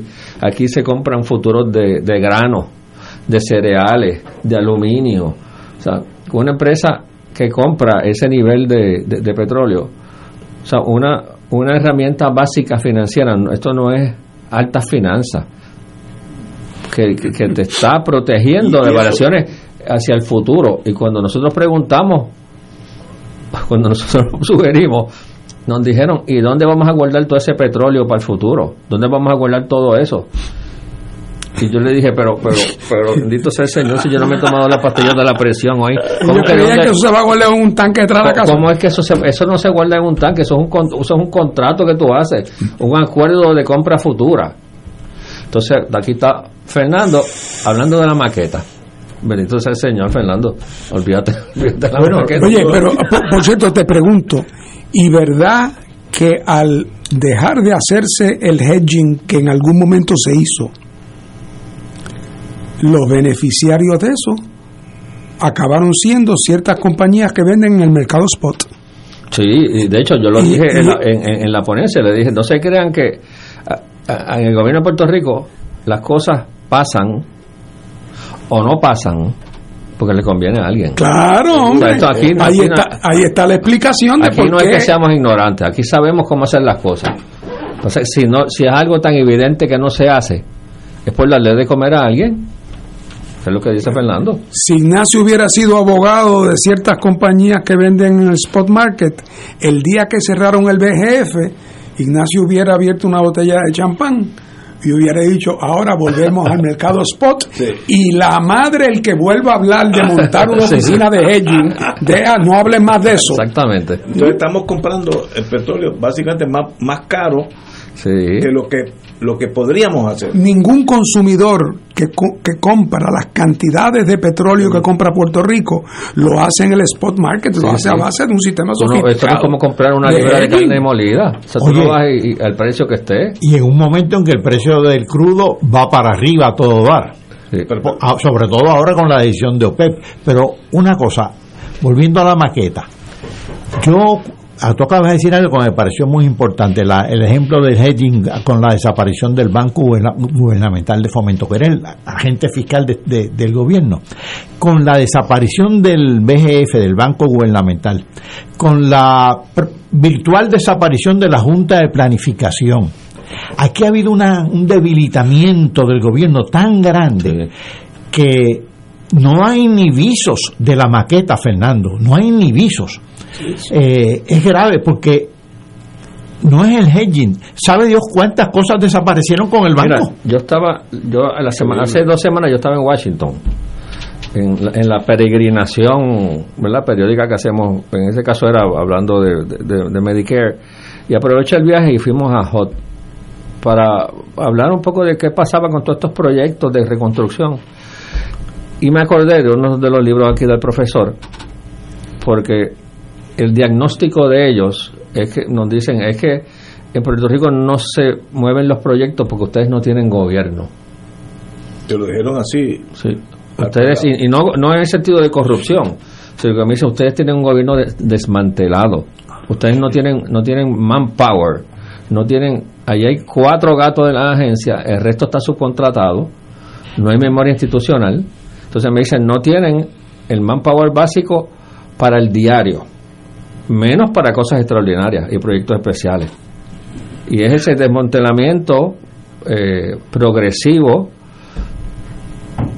ideológico en el caso de, de alguna gente de desmantelar el gobierno. Y entonces te quedas como aquel anuncio de gasolina de hace muchos años que decía piso y no arranco entonces tú como gobierno quieres reaccionar a las cosas y miras para atrás y no hay nadie no hay nadie porque te desmantelaron la agencia Y entonces, para llenar el hueco, alguien te va a sugerir un pariente doliente que tiene una compañía de consultoría que te puede atender tu problema. exactamente Los tumbólogos. Y el, el tumbólogo. Los tumbólogos. Y los tumbólogos tienen sus amigos y tú, tienes, y tú como tú si eres el funcionario tienes que resolver el problema. tú sabes que mucha de la gente que te atiende en los sescos son por contrato No en la ventanilla No sabía eso. No tenía idea de eso. Sí. aquí está el contrato a dos manos A mí me dicen que eh, Core 3 lo corre fundamentalmente una compañía privada. Eso he oído. Bueno. Que tu, tu compañera eh, tiene una frase que yo no le he pagado regalías, que ella dice que es la. A ella le sale más corrido, la manpowerización del gobierno. Sí, que tiene como consecuencia la haitianización del Estado. la incapacidad para poder hacer Exactamente, exactamente. Oye, y eso es un estado de cosas muy positivo para un pequeño grupo en un país que tiene un presupuesto consolidado de 24 mil millones de dólares. Yo, yo, yo me di cuenta de lo Porque de- eso acaba en el bolsillo de alguien. Sí, es la gran Alguien piñata. que provee un servicio. Oye, y si lo proveyera bien, que estoy seguro que o- o- ocurre ocasionalmente, pero si lo proveyera bien, bueno, pues, pues, ahí, está el consuelo. Pero yo me di cuenta de la obsolescencia de Sesco. Sesco, pues, ustedes saben que cuando uno reno- eh, renueva la licencia, eso es uno, un día, dos días, tres días. Bueno, pero uno se acostumbra a, eso, el ser humano se, se acostumbra a todo.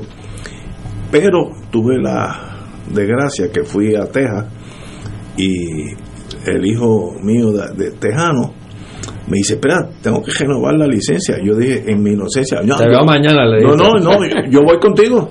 Me dice, ¿para tú vas? Para renovar la licencia. No, eso se hace por computadora. Él llena todo.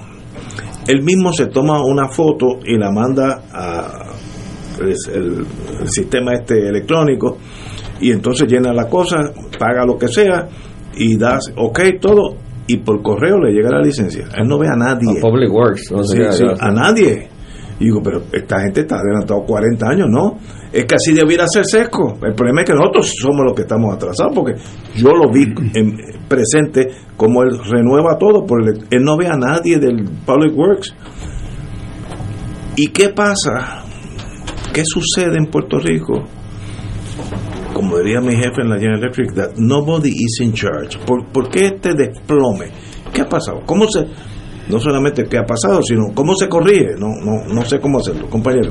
Es que, es que el, el- la piñata es tan grande, ¿verdad? Que mientras haya tanta gente, que coges el Departamento de Educación. Eso es un monstruo. Y los otros días yo tuve que intervenir por una escuela en, Cua- en Cuamo que llevaba un mes los muchachos sin desayuno porque no habían empleados de comedores escolares. Un departamento que tiene un presupuesto de 5 mil millones de pesos. 5 mil millones entre fondos federales y fondos estatales. Y llevaban un mes sin... sin- Increíble, sin- increíble. y entonces, pues, aquí hay mucha gente que vive de que el gobierno no funcione. ¿verdad? Y, y ese tema de la institucionalización es un tema que a mí me, me, me- me- me preocupa mucho. eh, eh, el, el- el profesor lo, ha- lo ha, lo ha tomado. eh, eh, recuerdo eh, el ángulo también en, en la, en el libro de la, la biografía de Tocqueville. Ah, sí, sí. Este, Promesa rota. Este, y, y yo creo que cualquiera que gane la gobernación, ese debe ser uno de los de, de los puntos principales en, en, en- en la agenda del próximo cuatrienio, que es reconstruir nuestro gobierno, nuestra porque es que estás perdiendo capacidad para gobernar, ¿verdad? Este, y lo grande de todo esto es que se hace Ah, eh, eh, es que desde el punto de vista del presupuesto, eh, al final de cuentas te gastas igual o más. Sí, exacto, sí. O sea, que te dicen, vamos a recortar nómina, vamos a recortar, y cuando tú ves lo que te está gastando en contrato, pues al final de cuentas te gastaste lo mismo. Lo único que no es empleado, es en subcontratado. Oye, cuando yo salí de Hacienda la primera vez, que en esa época todavía era vecino de, de Fernando de Bayamón, en diciembre del 92, cu- estaba con, con Juan Agosto y aquel grupo. Exacto, eh. Hacienda tenía 4.800 empleados. Hoy tiene la mitad. Imagínate. Ah, que hay tecnología, que yo de- de- dejé Sur y este secretario lo completó. Pues sí, hay unos adelantos tecnológicos. Pero, para hacerte una historia, cuando yo llego de secretario a Hacienda, de las primeras cosas que hago es que voy en ese edificio de ocho pisos más el sótano, voy piso por piso presentándome. Yo llegaba al piso, a la oficina, tocaba la puerta, buenos días, mi nombre es Zaragoza, yo soy el secretario nuevo. Entonces llegué a una infinidad de oficinas que yo decía, saludaba a tres personas y decía, bueno, pues entonces yo regreso cuando la gente que está aquí de vacaciones regresen. Me dicen, no es que todos los que habemos somos los que habemos. Aquí hay 32 cubículos vacíos y hay cuatro ocupados. Eso es todo lo que hay aquí. El occupancy el, el- el- eh, de ese edificio, ese edificio estaba lleno posiblemente menos de 50%. Vacío. Y así hay muchos edificios de agencia de gobierno, vacíos, pisos que tienen la mitad de la gente. Y eso tiene unas explicaciones que, co- como tú dices, uno dice, pero ¿quién está charge aquí? La gente ¿Quién- no se da cuenta. O sea, toda esta cosa? Oye, y con el agravante eh, de que hay mil circunstancias donde en un gobierno cualquiera, sensato, en cualquier parte del mundo, hay momentos donde el privatizar o subcontratar alguna función particular específica para un propósito específico puede ser una cosa Sí, muy sensata y muy, sí. y muy saludable, hombre, no Sí. faltaba más. Ahora, cuando llega el momento en que tú, si tienes un caso que tiene alguna importancia, tienes que ir a buscar un abogado fuera, porque en tu división legal no tienes a nadie, bandera roja. Yo le he dicho aquí a Ignacio y a, y a Paco, eh, en la, eh, el caso más importante de, de a la época que se llevó al Tribunal Supremo de Estados Unidos sobre asuntos económicos, que fue el caso de la ley de las 500 cuerdas. que el gobierno de Puerto Rico lo llevó contra las compañías azucareras más grandes de Puerto Rico al Tribunal Supremo de Estados Unidos y lo ganó. Ese caso lo llevó un abogado del Departamento de Justicia de Puerto Rico. Estoy hablando de hace mil años. Cuando tú no tienes capacidad para eso, entonces tienes otro problema. Que entonces, como tienes dinero, empiezas a subcontratar. Y al subcontratar, ¿qué pasa? Que subcontratar requiere hacerlo exitosamente, requiere tener una capacidad de supervisión. Porque si no, el, al que subcontrataste, tú te vuelves rehén de él. Así que, entonces, eh, aquí es una especie de círculo vicioso. Mientras más subcontrata, cada subcontratación adicional te deja sin capacidad de tu poder supervisar y llega el momento en que tú eres un rehén de toda esa gente. Eso es en estos casos que surgen de cuando en cuando especialmente en casos de corrupción, que dicen, no, y aquel subcontratista iba a las reuniones de Fortaleza y daba instrucciones y, mandaba a callar al secretario y le daba instrucciones al secretario. Esos personajes que salen por ahí. Señores, tenemos que ir a una pausa, pero regresamos con el amigo Juan Zaragoza, senador de Puerto Rico. Eso es Fuego Cruzado por Radio Paz 810 AM. Pensionado del gobierno, MMM Alianza te da más, hasta 300 dólares en FlexiCard y MMM Elige, donde escoges dos beneficios adicionales. Oriéntate, MMM Healthcare LLC es un plan HMO POS con un contrato Medicare. La afiliación MMM depende de la renovación del contrato. Recibirás una tarjeta de débito donde se depositará la cantidad asignada cada mes. Estos beneficios son parte del programa de beneficios suplementarios especiales para afiliados con condiciones crónicas. Puede que no todos los afiliados cualifiquen. Fuego Cruzado está contigo en todo Puerto Rico. Salsa de Tomate Goya, celebrando su 60 aniversario, presenta La Trova de los 70. Un tributo a Juan Manuel Serrat y Mercedes Sosa, con Carmen Nidia Velázquez, Carlos Esteban Fonseca y la dirección musical de Eduardo Reyes. Ven a disfrutar con nosotros una noche de nostalgia y alegría, con quienes cambiaron el rumbo de la música por más de tres décadas. La Trova de los 70, en Moreno Café Teatro y Bar, Centro de Bellas Artes de Caguas, 29 y 30 de octubre. Te invita a Q. Boletos en. La fiesta.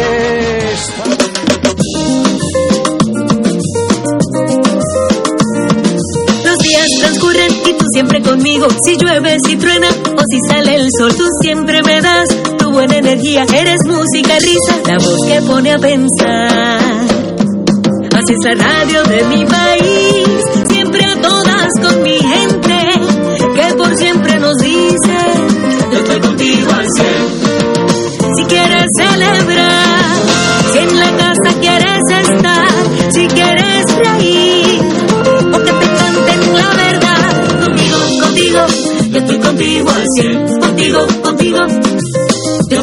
contigo al cien, contigo, contigo, yo estoy contigo al cien. Los 100 años de la radio. Y no hay más nada. Para que tú lo sepas. Y donde quiera. Y ahora continúa Fuego Cruzado.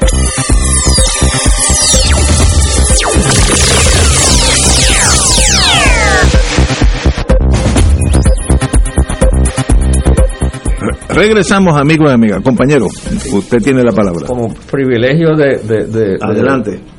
De, de persona que, ¿verdad? que haya venido aquí como 200 veces. Puedo hacerle una pregunta aquí al, al profesor, que siempre he estado por hacérsela. Y es, desde el punto de vista de las instituciones gubernamentales, ¿cuál es su, su sentir en cuanto a la necesidad ante la desaparición de BGF eh, y la eventual salida de la Junta de la necesidad de crear una institución nueva que llene ese vacío. Eh, eh, partiendo de que BGF tenía unas funciones, ¿verdad?, prestatarias, pero también tenía unas funciones de agente fiscal, que las funciones prestatarias pues se fueron, ahí pues las cosas fueron poniéndose laxas con el tiempo y causaron ciertos problemas. Pero en términos generales, ese, ese desde el punto de vista de, de las instituciones que nosotros necesitamos para llevar a Puerto Rico hacia adelante, ¿cuál es su, cuál es su visión? Mira, hay algo que nosotros hemos discutido aquí en ocasiones y es que no únicamente con la desaparición del Banco Gubernamental de Fomento y la virtual desaparición de la Junta de Planificación, sino también se ha dado algo análogo con la, eh, los departamentos sombrilla, con la consolidación de distintas agencias en un departamento. Y es que suena bien eso de consolidarlas, pero lo que ha estado pasando es que están desapareciendo funciones públicas. con, el, con la desaparición del banco no es que desapareciera el banco, desaparecieron un montón de funciones públicas, de funciones fiscales. En el caso de la Junta de Planificación ni se diga. Aquí debería haber un plan eh, infraestructural coordinado por la Junta, con la Autoridad de Energía Eléctrica, la Autoridad de Acueductos, pues no lo hay. Don Ramón García Santiago, que fue presidente de la Junta. Así es, con pueblano mío, por cierto. Sí, me hacía unos cuentos de que la Junta era la Junta. Me dice, me dice, olvídate el secretario de Hacienda y el presidente de BGF. Me dice, cuando yo era presidente de la Junta, tú sabes, eh, eh, yo tenía más standing que ellos. O sea, era, era, era el ente que, que, tenía la, la visión hacia el futuro ciertamente eso, esas funciones va a haber que rescatarlas. Y para rescatarlas hay que tener crear nuevos nuevos organismos. Porque han desaparecido. Y los, y los viejos que hay están tan viciados están lastrados. El departamento de educación que tú estabas mencionando con esos 5 mil millones mira eso que ahora tiene este, esta cifra Fernando la cita constantemente. Tenía cerca de 800 mil estudiantes ahora tiene 200 mil y pico. Y tiene 5 mil millones. Pero esto Ahí lo hay, ahí lo que hay es cacería de renta, eh, desbarajuste, ineficiencia. Decía Tocqueville, ya que tú citaste el libro, que para que un que todo país, todo país, cualquier país por pobre que sea, puede suplir lo básico a su población si se organiza adecuadamente. Son dos palabras clave, organizarse y adecuadamente y aquí hemos perdido todo sentido de, organización. Ahora, yo no quisiera que consumiéramos el tiempo. Y te tengo dos preguntas. Eh, una, ya tú la señalaste, y es que eh, tú em, empezaste tu turno diciendo que las obligaciones de la Autoridad de Energía Eléctrica, que es con el proyecto que están ustedes bregando, eh, son 18 mil millones de dólares pero lo que se está reestructurando, ¿cuánto es? Es de, lo de los bonistas, ¿no? 9 mil o 10 mil millones y los otros 8 mil. ¿Cómo, ¿Cómo los vamos eh, se pueden quedar en el aire, ¿no? que, deben ser un, un fin de, de, contratistas y, de y, yo creo que hay 3 mil las pensiones 3 mil de las 3 mil millones de las pensiones ahí hay unas deudas a corto plazo que son las líneas de crédito de combustible y demás y yo creo que la Junta está haciendo caso omiso de eso. La Junta de Supervisión Fiscal, porque la Junta lo que dice, ah, bueno, que las pensiones, que se acabó el evento ya y, y, entonces con más razón el recorte tiene que ser más significativo. Exactamente con más razón con más razón. Porque de no dejan eh, eh, si no hay un recorte significativo benefician a los bonitas y a los demás los dejan en el aire tanto a los pensionados como a los a los a los que tengan este alguna alguna creencia, creencia con la con la autoridad. Y hay otra pregunta que no quiero dejar en el tintero. Ustedes aprobaron una ley, que es la ley 52 del, del 2022, que es la ley para recaudar el 10.5%, el 10 es el impuesto sobre las corporaciones foráneas controladas Ah, sí, sí, sí. 10.5. Pero luego he leído que ese 10.5 es nominal que se reduce a un 2 o un 3%. Mi pregunta es la siguiente. Si eso es básicamente lo que se recauda ahora con la contribución sobre ingreso. Eso no compensaría entonces el arbitrio de 4% de las compras. Así que yo tengo ahí una, una duda. no, no, no, realmente no, se, queda en ese 10 y pico. Sí. Eh, y fue cuando hicimos los cómputos. Ahí la controversia que, que surgió en el proceso legislativo era si, si el, objetivo era salir a empate con el numerito mágico ese de 1.600 o 1.800 millones, que es lo que rinde el 4%, o si se debía aprovechar y sacar un poco más. sacarle un poquito más de vaca de leche a la vaca. Yo me inclinaba a los segundos. Eh, con, con el ánimo de darle unos alivios a la gente. Pero como tú te puedes imaginar en un gobierno compartido ese ese gustito no se le quería dar al, al gobernador verdad además que habían unos planteamientos ya más del lado industrial de cuán en qué medida eso podía afectar la competitividad eh, subirlo aún más. Este pero no eh, como está ahora como está ahora eh, y, y, no sé no sé si recuerda hace como como un mes que la junta sacó una carta diciendo que había revisado los cómputos de cuánto rendía eso y entendía que estaba corto como por 100 o 200 millones ah, de sí, pesos. Recuerdo, sí. Este, y que iban a tener que hacer unos ajustes porque ese, ese eh, había un shortfall ahí, había un, un descuadre. Perdóname, Paco, la pregunta que tú le haces a Zaragoza, yo sé por qué se la hace, porque viste un artículo en el periódico vi, donde una redacción torpe porque a mí mi primera impresión fue la misma que tú, pero aquí lo que están diciendo es que ahora viene el 10, sí. pero que se lo que lo que se reduce al 2 efectivo es lo que pagan ahora como income tax, las que tienen eh, eh, decreto. Pero de la manera que lo escribió daba la impresión, en cuyo caso, pues, claro, para pues, pues, pues, en cuyo caso, no, entonces no cuadraba. No, no, no daba, los números no daban. Sí, pues, entonces no daba, claro. No, no, ah, bueno, pero eso por lo menos, este... Sí, sí, sí. Y entonces, pues sí, también se incluyeron unas disposiciones de que en la medida que, que el impuesto este internacional del 15 del 15% el mínimo global. Sí, el global. En la medida que se entre, pues nosotros nos podemos montar en ese tren también, ¿verdad? Porque en la medida que, que ese tren arranque con todo el mundo ahí, pues ya entonces pues yo me puedo montar ahí y no pierde competitividad porque está todo el mundo en el mismo barco. O sea, Ciertamente el mundo contributivo a nivel global está en arena movediza. Sí. Esto, esto, están cambiando los muñequitos, no hay duda, sí, y hay que ajustarse. Porque con todas estas empresas de tecnología y demás, pues hay mucho, mucho mucho, mucha manipulación. Mucho ganso. Mucha manipulación del ingreso y te lo manipulan y te lo mueven de jurisdicción como si fuera un tablero de ajedrez. Y entonces las reglas se tienen que ir atemperando a eso. Mucho atacado. Sí, algo quería aprovechar también, y es que salió hoy un artículo, porque me quiero dar el gustazo de mencionarlo, de que se están validando de que no se cayó el mundo con el aumento del salario, el salario mínimo. mínimo. Sí, sí, sí. Pues explíquese, es buen, buen sí, punto. sí, cuando e, ese proceso de negociación del salario mínimo, que fue un proyecto combinado de Ferrer y, y nosotros acá, eh, Valgavidó y yo en, en, el Senado, este no fue un proceso fácil porque de Fortaleza pusieron bastante oposición, el secretario del Trabajo, este, como siempre, ¿verdad? Diciendo que afecta a la industria. Que afecta a la industria, la misma industria privada, ciertos sectores eh, también dijeron que, que, iba a ser mortal para ellos. Llegaron a un punto algunos grupos que decían que que, que, que había que iba a afectar negativamente la cualificación de cientos de miles de personas para los beneficios sociales, ¿verdad? De la tarjeta de salud y demás. Y yo me acuerdo que en el turno que yo cogí para defenderlo, dijimos, bueno, pues, pues sí, sí, pues, entonces tú propones bajarlo, el salario mínimo. para que estemos mejor. Sí, para que entonces estemos seguros que todo el mundo cualifica para los beneficios. Porque ese no debe ser el objetivo. Pues vamos a pagarle bien a la gente porque no tengan que tener los beneficios, ¿verdad? Porque hacia dónde estamos remando aquí.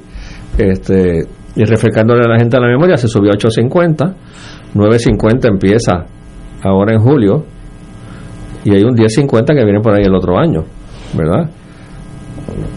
Que pudo haber sido un poco más, pudo haber sido un poco más, ¿verdad? Pero este, y que total resulta ahora que con la inflación que ha habido, es nada. Pues, y la escasez de, de, de, mano de obra, pues las empresas se han tenido que, que mover ellas solitas a estar ofreciendo hoy mismo nueve, nueve y medio, sí, diez, sí. porque es que no hay, no hay, pero que me, alegró ver el artículo porque es de las pocas veces que la prensa reseña, ¿verdad? Que, que las profecías no se cumplieron.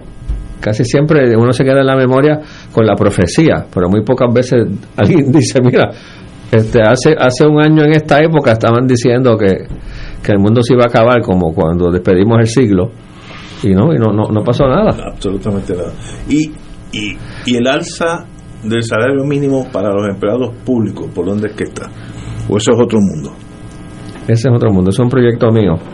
Ah, Eh, suyo. sí. No, no, no sabía. Sí, este, ahí el gobernador trajo unos puntos, eh, no, no los vetó. Ah, el plan, el- ah, ahí está el plan de clasificación y retribución envuelto, sí. Nosotros en el Senado fuimos por encima del veto, en la Cámara no, no, no tenían los votos para ir por encima del veto. El planteamiento principal fue ese, que hay un plan de reclasificación y, y el gobernador plantea que es incompatible una cosa con la otra. Y el planteamiento de nosotros es que no, no veo la incompatibilidad porque lo que estamos estableciendo es un piso, un floor. O sea, eh, cualquiera que sea tu plan de reclasificación, yo lo que estoy diciendo es que no puede haber nadie que se gane menos de... Aunque se re- reclasifique. Pues muy bien, reclasifícalo. Hay un pero- mínimo. Pero no, no, no puede ser menos. Veo, veo. Este- Interesantísimo. Es que yo te digo, a mí a veces me da la impresión que Fortaleza la gente no se compra. No hace compra. Ah, entendía. O no echan gasolina. Sí, sí, sí, o no-. Porque tienen. Unos pasan tanto trabajo tratando de convencerlo de lo que es un salario casi digno, porque ni digno es todavía. Este, que no, no deja de sorprender a uno. Pero hay algo que tú dijiste que también eh, provoca que, que, que haya gente, sobre todo en el gobierno eh, y en la política, que tengan la idea de que eh, si aumentas los salarios vas a ser inelegible a la gente para ciertas ayudas, cuando realmente la ayuda efectiva es la que se hace innecesaria, porque si la ayuda es eterna es que no estamos resolviendo el problema. Exactamente. Exactamente. Que tú lo planteas así mismo en tus libros, entonces Sí. pues se convierte en un, o sea, te, te envicias, te, te, te, te, haces esclavo de la ayuda. Eh, esa misma teoría se aplica a, las- a los incentivos industriales, ¿verdad? Sí. Tenemos que ir a una pausa, amigos, y regresamos con el senador Juan Zaragoza. Esto es Fuego Cruzado por Radio Paz 810 AM. Pensionado del gobierno, MMM Alianza te da más, hasta 300 dólares en FlexiCard y MMM Elige, donde escoges dos beneficios adicionales. Oriéntate, MMM Healthcare LLC es un plan HMO POS con un contrato Medicare. La afiliación MMM depende de la renovación del contrato. Recibirás una tarjeta de débito donde se depositará la cantidad asignada cada mes. Estos beneficios son parte del programa de beneficios suplementarios especiales para afiliados con condiciones crónicas. Puede que no todos los afiliados cualifiquen. Fuego Cruzado está contigo en todo Puerto Rico. Fuego Cruzado, el programa de más credibilidad en la radio puertorriqueña, es ahora la tribuna abierta de análisis noticioso, con diversas perspectivas que exploran el trasfondo de lo que acontece a diario y cómo nos afecta. Escucha Ignacio Rivera y sus panelistas invitados de lunes a viernes en Fuego Cruzado en transmisión diferida a las 10 de la noche por Oro 92.5 FM. En Cáritas de Puerto Rico ya estamos activados para ayudar a tantas familias y comunidades puertorriqueñas afectadas por el paso del huracán Fiona por nuestra isla. Como en otras ocasiones estaremos recibiendo donativos monetarios para usarlos en las principales necesidades que vayan surgiendo para apoyar a nuestra gente. No estaremos recibiendo donaciones materiales, pues es más efectivo adquirir lo que sean las principales necesidades para los damnificados. Igual que en el huracán María, que ayudamos a los 78 municipios de Puerto Rico con amor y dedicación. Estamos dispuestos a repetir esta gesta. Somos un pueblo resiliente y con fe nos pondremos de pie nuevamente. Pueden enviar su donativo solidario por medio de caritaspr.net vía PayPal, ATH móvil en el renglón de donar bajo Caritas PR o a nuestra dirección postal PO Box 8812 San Juan, Puerto Rico 00910-0812. Sigamos unidos en oración, fe y acción y que Dios los bendiga siempre. Y ahora continúa Fuego Cruzado.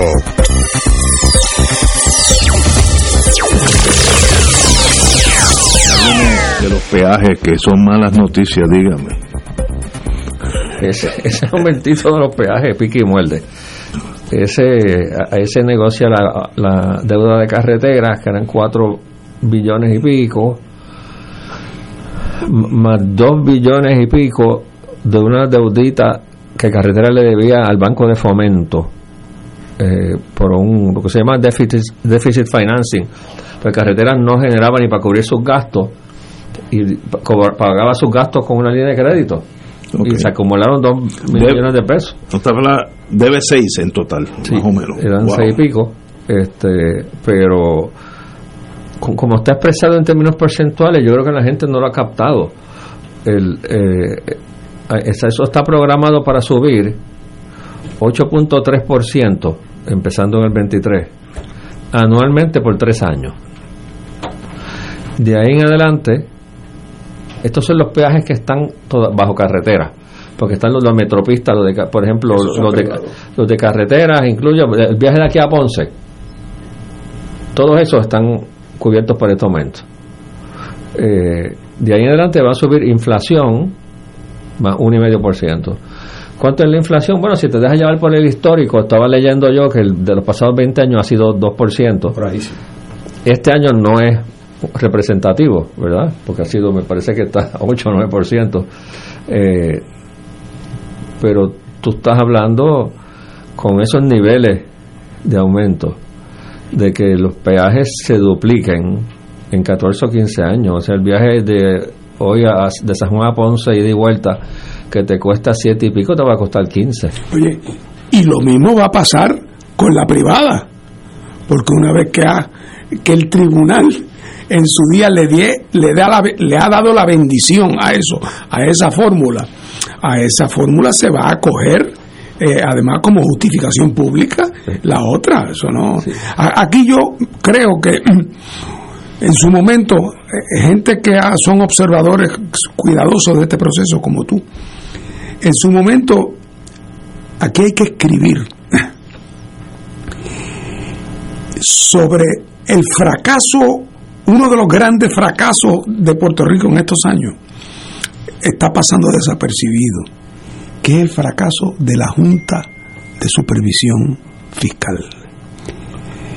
Yo le decía una vez aquí a Ignacio que esto es como si tú de momento dijeras, mire a quien yo he tenido trabajando para mí y sacas la lista de los, de los contratistas. McKinsey, que sí, lo, lo mejor del mundo en teoría. Eso es como si tú hicieras una lista de los 50 arquitectos mejores y más caros. Y entonces lo que han hecho es un mamarracho. Lo que solo fue el, el puente de, de, de Naranjito, el que se está que- que- quebrando. Sí, el, el pu- el puente atirantado. Que por cierto, en que ha quedado la, la reclamación del gobierno de Puerto Rico a los constructores. En nada, porque no hay quien defienda al país. Pero voy más lejos. Eh, los abogados, que el, análisis que hicimos al principio sobre la Autoridad de Energía Eléctrica no es idéntico al de carretera, pero se parece, porque están los mismos elementos presentes. El tema de los abogados a quien le hemos pagado una fortuna por hora. Ya la, la cuenta llega al mil millones de dólares lo que se le ha pagado a los abogados en el caso de quiebra. Y que lo que han conseguido es eso que lo que estaban discutiendo en el caso del, del ajuste de, de Autoridad de Energía Eléctrica era entre 23 y 25 pesos mensuales por cliente por 50 años. Ese es el fracaso de la Junta y de los abogados. O sea, que los que vinieron a salvarnos nos han robado también. Parecen una subsidiaria del Departamento de Educación. Imagínate. Es lo mismo. Tú dices, se han gastado dos mil millones de pesos. ¿Y dónde están las métricas? Que 25% de O sea, deserción. Lo, lo único comparable con el fracaso de nuestra agencia es el fracaso de quien vino a salvarla, que lo hemos pagado nosotros. Oye, y que ahí no hay la excusa de que, bueno, es que son muchachos que, que no tienen experiencia, que no saben. ¿no? Además, todo unidos, unidos por la cadera con los acreedores. Ahora, Fernando, Hombre, ¿sabe, el otro día un amigo me, me hizo la luz, me, me explicó qué es lo que pasó. Es que nos olvidamos del consejo que nos daban nuestros padres y nuestros abuelos ten cuidado con las malas compañías, es decir, ten cuidado con las juntas, con las malas juntillas. Juntillas, sí. Así que la junta ha sido una mala juntilla para este gobierno.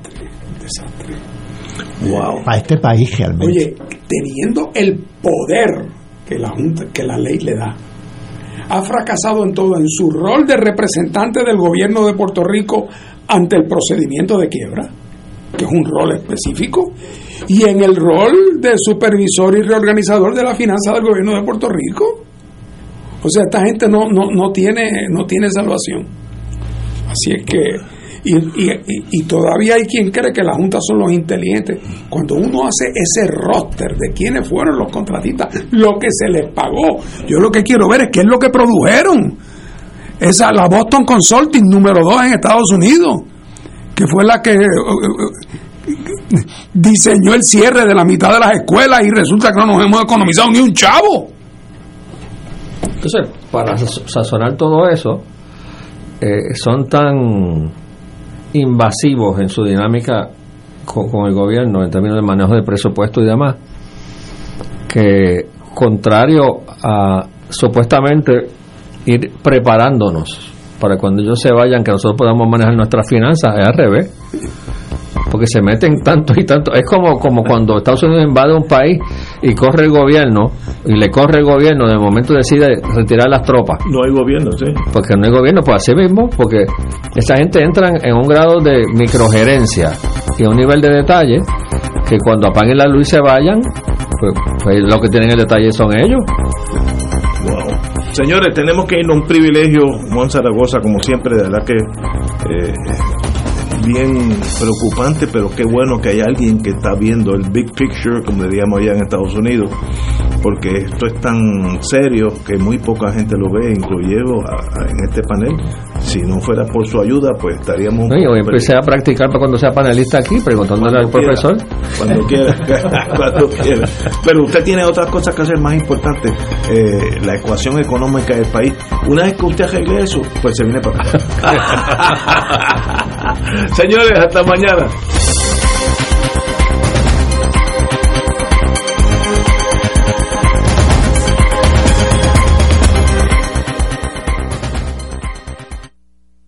Esta emisora y sus anunciantes no se solidarizan necesariamente con las expresiones vertidas en el programa que acaban de escuchar. Radio Paz 810.